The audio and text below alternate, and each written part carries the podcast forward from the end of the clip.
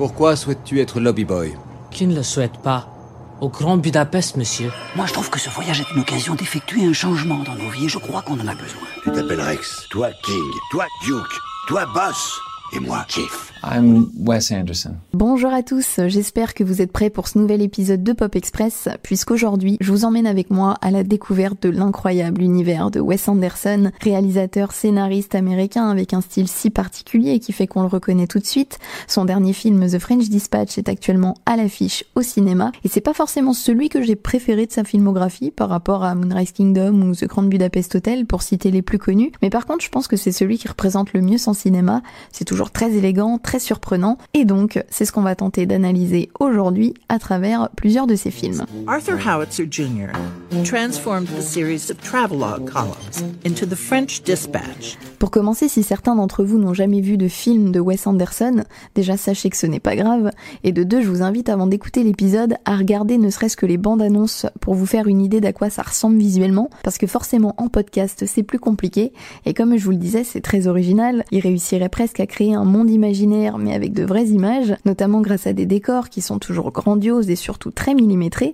Rien n'est laissé au hasard, il est d'une rigueur, d'un sens du détail extrême, où tout est pensé pour agrémenter son style. Certains décors deviennent même presque des personnages à part entière. Au nord, un long pont jeté branlant au-dessus d'un marais de boue nocive menant à une décharge radioactive polluée par des déchets chimiques toxiques. C'est notre destination. Super. Préparez-vous à sauter. On retrouve aussi beaucoup de couleurs, de fantaisie et peut-être un côté un peu enfantin qui viendrait justement contrebalancer cette précision. Sa mise en scène lui est également très singulière, c'est toujours très ordonné, très carré comme réalisation. Oubliez euh, tout ce qui est plan séquence, travelling, caméra à l'épaule. Là, c'est principalement une succession de plans fixes avec euh, les personnages au cœur du cadre et en tant que spectateur, on est vraiment placé comme observateur de l'histoire, à la différence par exemple d'un James Bond où on serait vraiment pris dans l'action. En fait, c'est comme si on regardait une grande bande dessinée s'animer, sachant qu'en plus il y a toujours une part de narration dans ces films, et finalement, même si le rythme peut être un peu spécial, je vous l'accorde, je trouve tout ça très cohérent. La famille Tenenbaum comptait trois enfants exceptionnels. Ils étaient intelligents, ils étaient célèbres, ils étaient malheureusement pour eux les enfants d'un homme nommé Royal Tenenbaum. ce que j'aime énormément aussi chez Wes Anderson, c'est tout le côté familial qui accompagne ses films, que ce soit à travers ses scénarios comme euh, par exemple La famille Tenenbaum, L'île aux chiens ou euh, À bord du Darjeeling Limited, mais aussi dans leur conception. Ils s'entourent toujours des mêmes équipes, des mêmes compositeurs, des mêmes acteurs. Bill Murray, Owen Wilson, Adrian Brody, Edward Norton, Willem Dafoe pour euh, citer plusieurs de ses acteurs fétiches. Et il a raison, hein, autant prendre les meilleurs.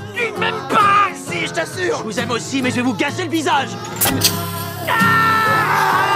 La musique est également très importante pour Wes Anderson, c'est même l'une de ses principales sources d'inspiration, et bien souvent même, il commence d'abord par travailler sur la musique de ses films avant le scénario, pour que justement tout s'articule autour d'elle, et depuis une dizaine d'années maintenant, il collabore avec euh, Alexandre Desplat, compositeur français qui euh, aujourd'hui a une renommée internationale et qui je trouve fait un travail formidable. Il a même remporté l'Oscar de la meilleure musique pour The Grand Budapest Hotel.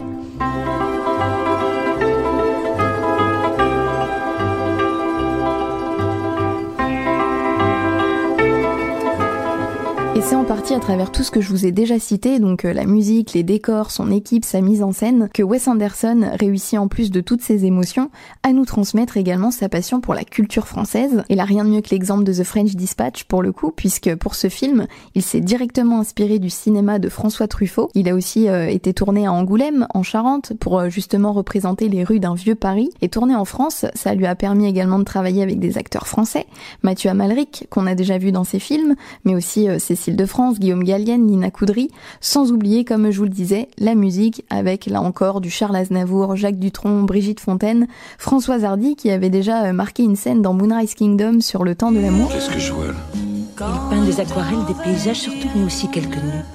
Quand on le retrouvera, je prends pas le risque de venir sans être armé. Hum. Moi non plus. Donc voilà, j'espère qu'après ça, vous aurez envie de vous replonger dans la filmographie de Wes Anderson. D'ailleurs, sachez que vous pouvez retrouver une bonne partie de ses films sur Disney+.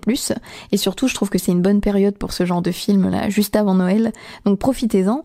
Et bien sûr, comme d'habitude, n'hésitez pas à me faire vos retours en commentaire et sur les réseaux sociaux, à partager l'épisode, à vous abonner, à laisser une petite note si vous écoutez sur Apple Podcast.